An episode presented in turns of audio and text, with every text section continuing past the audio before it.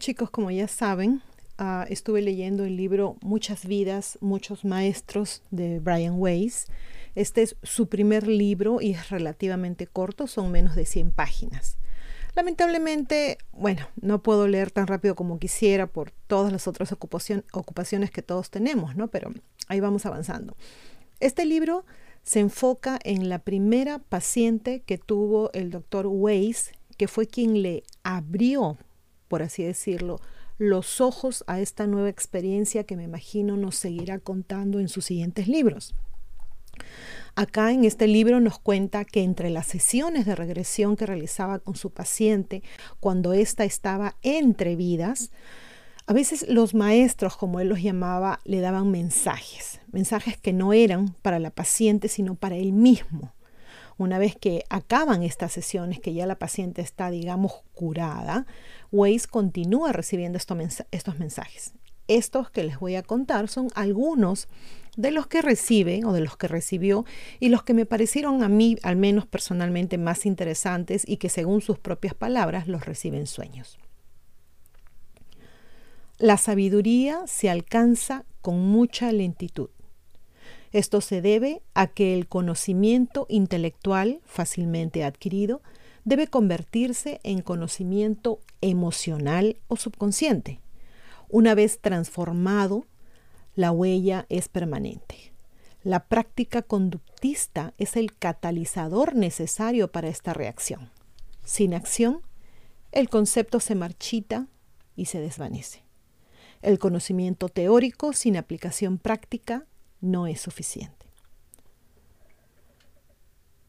Hoy en día se descuidan el equilibrio y la armonía. Sin embargo, son las bases de la sabiduría. Todo se hace en exceso. La gente se excede en el peso porque come demasiado, los deportistas descuidan aspectos de sí mismo y de los demás por correr en exceso, la gente parece excesivamente mezquina, se bebe demasiado, se fuma demasiado, se está demasiado de juerga, o a lo mejor demasiado poco, se conversa demasiado sin satisfacción, se tienen demasiadas preocupaciones, hay demasiadas ideas en blanco, en negro, todo o nada. Y la naturaleza no es así. En la naturaleza hay equilibrio.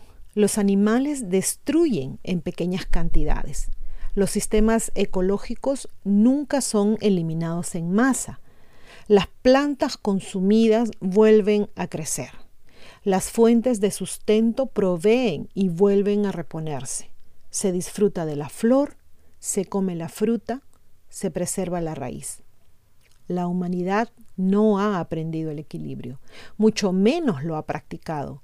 Se guía por la codicia, por la ambición, se conduce por el miedo. De este modo acabará por aniquilarse, pero la naturaleza sobrevivirá, al menos las plantas. En verdad, la felicidad arraiga en la sencillez. La tendencia al exceso en el pensamiento, en la acción, disminuye la felicidad. El exceso nubla los valores básicos. Los religiosos nos dicen que la felicidad se logra llenando el corazón de amor, de fe y de esperanza, practicando la caridad y brindando la bondad. Realmente tienen razón. Dadas estas circunstancias, o perdón, dadas estas actitudes, habitualmente llegan el equilibrio y la armonía. Son colectivamente un estado del ser. En estos tiempos son un estado alterado de conciencia. Es como si la humanidad no permaneciera en su estado natural mientras vive en la tierra. Tiene que llegar a un estado alterado a fin de llenarse de amor, de caridad, de sencillez, para sentir pureza, para deshacerse de sus temores crónicos. ¿Cómo se llega a este estado alterado, a este otro sistema de valores? Y una vez que se llega a él, ¿cómo sustentarlo? La respuesta parece simple. Es el denominador común de todas las religiones. La humanidad es inmortal. Lo que hacemos ahora es aprender nuestras lecciones. Todos estamos en la escuela. Todo es muy simple, si se puede creer en la inmortalidad. Si una parte del ser humano es eterna y en la historia hay sobradas evidencias para pensarlo así, ¿por qué nos tratamos tan mal? ¿Por qué pasamos por encima del prójimo en provecho personal, si en realidad estamos desechando la lección? Al parecer, todos vamos hacia el mismo sitio, aunque a diferente velocidad. Nadie es más grande que los demás. Analicemos las lecciones. Intelectualmente las respuestas siempre han estado ahí, pero esta necesidad de actualizarlas por experiencia, de hacer permanente la huella subconsciente al emocionalizar y practicar el concepto es la clave de todo. No basta memorizar en la escuela dominical.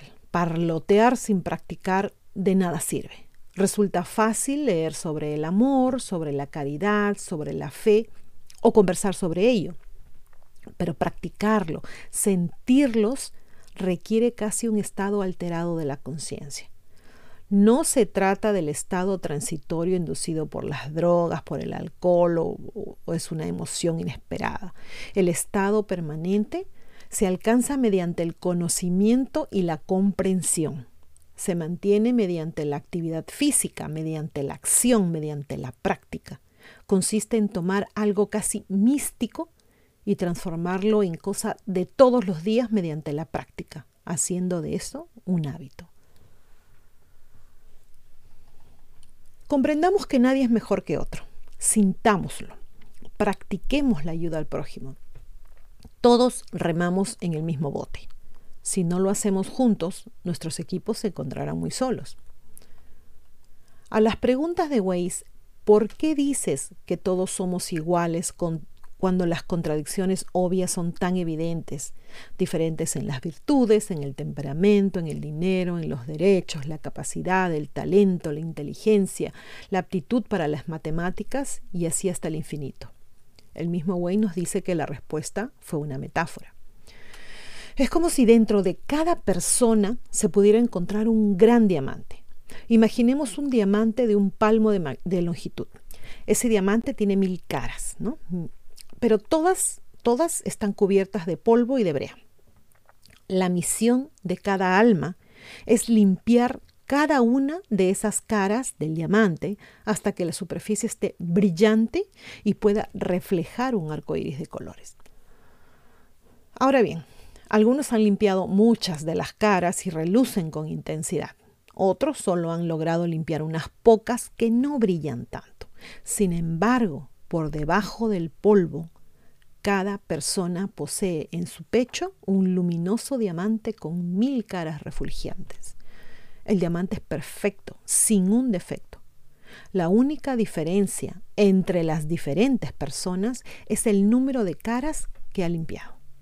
Pero cada diamante es el mismo y cada uno es perfecto. Cuando todas las caras estén limpias y brillen en el espectro de luz, el diamante volverá a la energía pura que fue en su origen. La luz permanecerá.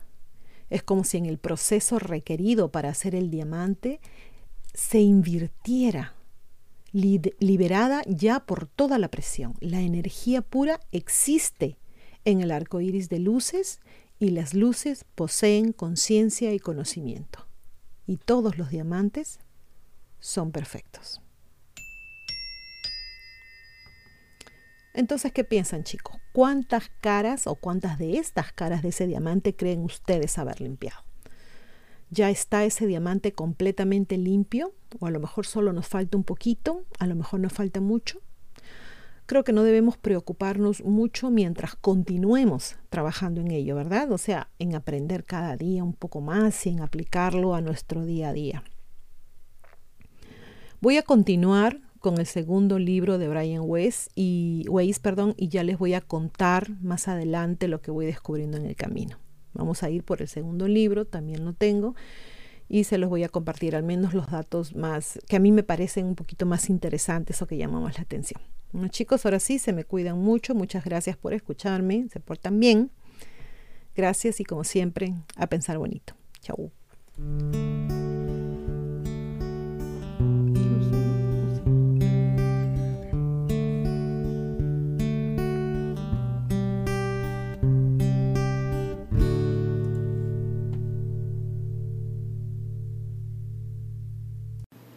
No se olviden de suscribirse a Ileana Historias y a Divulgación Total en YouTube, hacer clic en la campanita para recibir las notificaciones cuando subimos nuevos videos, poner sus pulgares arriba, hacer like y compartir.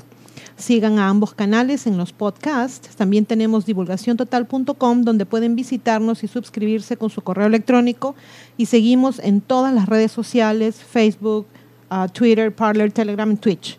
Aceptamos sus colaboraciones en PayPal y tenemos también merchandising en Teespring. A pensar bonito.